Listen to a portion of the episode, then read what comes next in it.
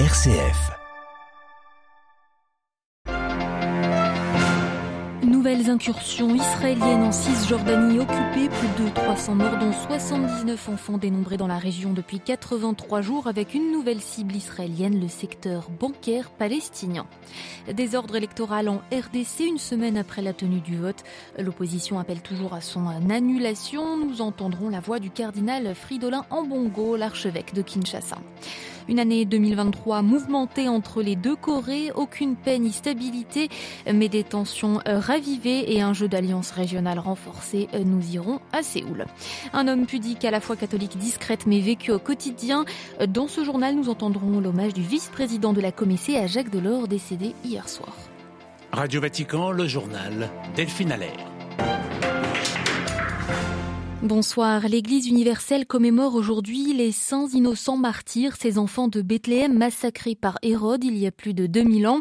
Solennité qui fait écho à notre temps. Le pape dénonce aujourd'hui dans un post sur les réseaux sociaux ces complots du mal qui, comme au temps d'Hérode, s'opposent à la lumière divine. François pense à tous ces enfants innocents dévastés par les guerres qu'il décrit comme autant de petits Jésus d'aujourd'hui.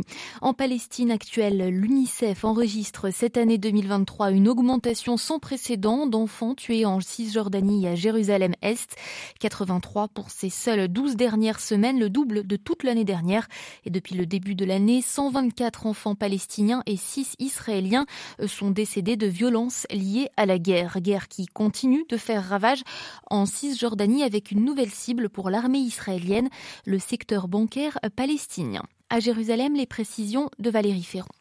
Si les incursions israéliennes en Cisjordanie occupée sont quotidiennes et de plus en plus meurtrières depuis deux ans, les dernières marquent une nouvelle intensification avec des attaques simultanées contre une dizaine de villes et de camps de réfugiés. Les forces d'occupation ont également fait exploser les portes d'entrée de six bureaux de change, arrêtant plusieurs propriétaires et confisquant des fonds après avoir fait exploser les coffres forts à hauteur de quelques 2 500 000 dollars. L'autorité monétaire palestinienne qui a la supervision de tous les bureaux de change a dénoncé cette violation des accords internationaux, estimant qu'Israël cherche ainsi à affaiblir la crédibilité du secteur bancaire palestinien sous couvert de son combat contre le Hamas. Trois de ces bureaux de change se trouvaient au cœur de la ville de Ramallah, non loin du siège de la présidence palestinienne. Ces incursions, notamment dans cette ville, constituent par ailleurs une provocation de plus envers les services de sécurité palestiniens que Benjamin Netanyahu Netanyahu a désigné le mois dernier comme une cible possible pour l'armée israélienne. Jérusalem, Valérie Ferron, Radio Vatican.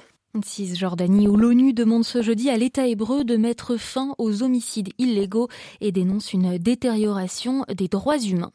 Face à l'ampleur colossale des besoins humanitaires dans l'enclave palestinienne, un corridor maritime entre Chypre et Gaza devrait bientôt voir le jour. Israël affirme aujourd'hui avoir donné son accord de principe. À 400 km des côtes gazaouis, l'île chypriote fournirait ainsi une seconde voie d'accès pour l'aide après le point de Rafah entre Gaza et l'Égypte. Les rebelles outils du Yémen sanctionnés par Washington après leurs attaques à répétition contre des navires commerciaux en mer Rouge, les États-Unis visent leur circuit de financement, trois bureaux de change au Yémen et en Turquie. Selon le département du Trésor, ces entreprises servent d'intermédiaires dans le transfert de fonds depuis et à destination du Yémen. Elles ont reçu des millions de dollars de la part des gardiens de la révolution ayant transité par la Turquie. Une semaine après les élections en République démocratique du Congo, la situation reste tendue. La publication de résultats partiels donnant une large avance au président sortant se poursuit pendant que l'opposition réclame l'annulation pure et simple de ce qu'elle qualifie de simulacre. Dans ce contexte, la SENCO doit délivrer ces prochaines heures les conclusions de la commission d'observation conjointe entre Église catholique et protestante sur le vote. Écoutons le cardinal Fridolin Ambongo, archevêque de Kinshasa. De façon globale, et moi-même j'ai été témoin à Kinshasa, la commission électorale nationale indépendante CENI a commis une erreur de départ.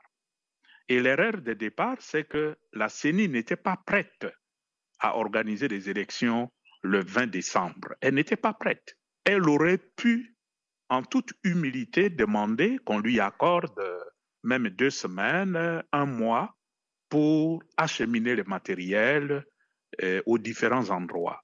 Et les conséquences, c'est que les élections se sont transformées euh, en un véritable chaos, un gigantesque désordre. Constitutionnellement, selon la loi, les élections ont lieu en une journée. Mais je peux vous dire, depuis le 20 jusqu'à aujourd'hui, dans certains coins du pays, les élections continuent encore. Donc c'est vraiment un désordre total. Le cardinal Ambongo, interrogé par Françoise Niamin. Après plus de 30 ans d'absence, la Russie revient officiellement au Burkina Faso. Euh, Moscou rouvre ce jeudi son ambassade à Ouagadougou, poursuivant son rapprochement avec le pays sahélien. La Russie, grand fournisseur de blé au Burkina, qu'elle livre gratuitement, comme annoncé euh, lors d'un sommet à Saint-Pétersbourg cet été, à destination de six pays euh, africains. Au Soudan, en guerre, le général Daglo poursuit ses déplacements officiel en Afrique de l'Est. Après l'Ouganda, il est arrivé aujourd'hui en Éthiopie. Le commandant des forces paramilitaires en guerre contre l'armée soudanaise a discuté avec le Premier ministre éthiopien, éthiopien de paix et de stabilité au Soudan. Euh, la paix et la stabilité n'ont pas été, elles, au programme en cette année 2023 sur la péninsule coréenne. Les tensions entre les deux pays se sont accentuées à travers de multiples exercices militaires, lancements de missiles et même de satellites espions. Aujourd'hui, euh, même Kim Jong-un a appelle à accélérer les préparatifs de guerre. Pendant ce temps, le jeu des alliances s'est forgé, la Corée du Nord avec la Russie, la Corée du Sud avec le Japon. À Séoul, Clément Le Breton. Une année de tension. La Corée du Nord s'est fait d'abord remarquer par l'essai réussi d'un premier missile à carburant solide qui permet le lancement beaucoup plus rapide de la fusée. De nouveaux avancements qui ont inquiété la Corée du Sud qui cette année a cherché à consolider ses alliances, avec les États-Unis notamment, mais aussi avec le Japon.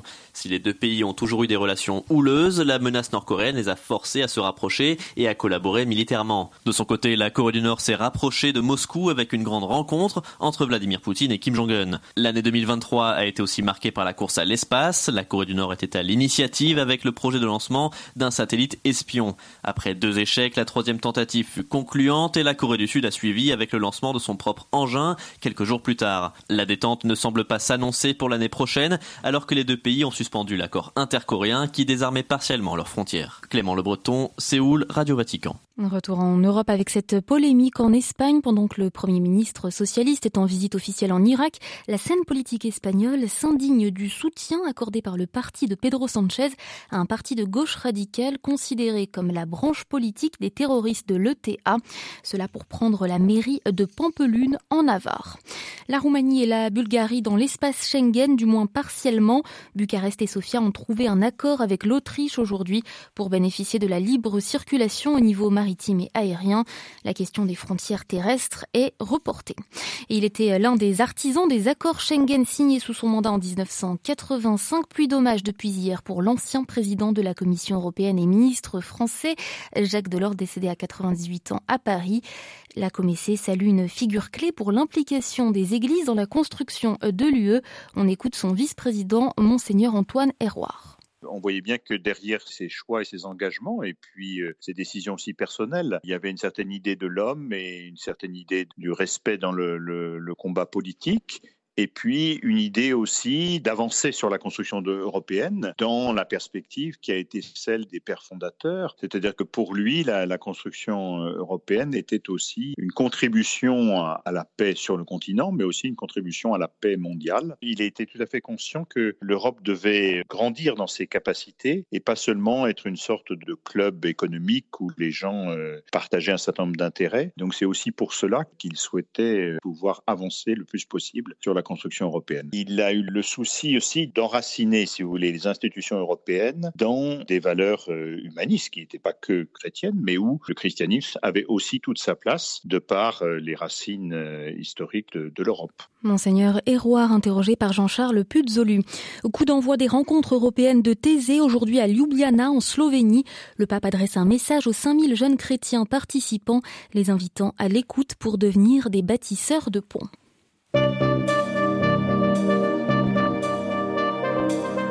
Ainsi s'achève ce journal. Mille merci de votre écoute. L'actualité du pape de l'Église et du monde revient dès demain matin, 8h30 en direct de Rome. Très belle soirée.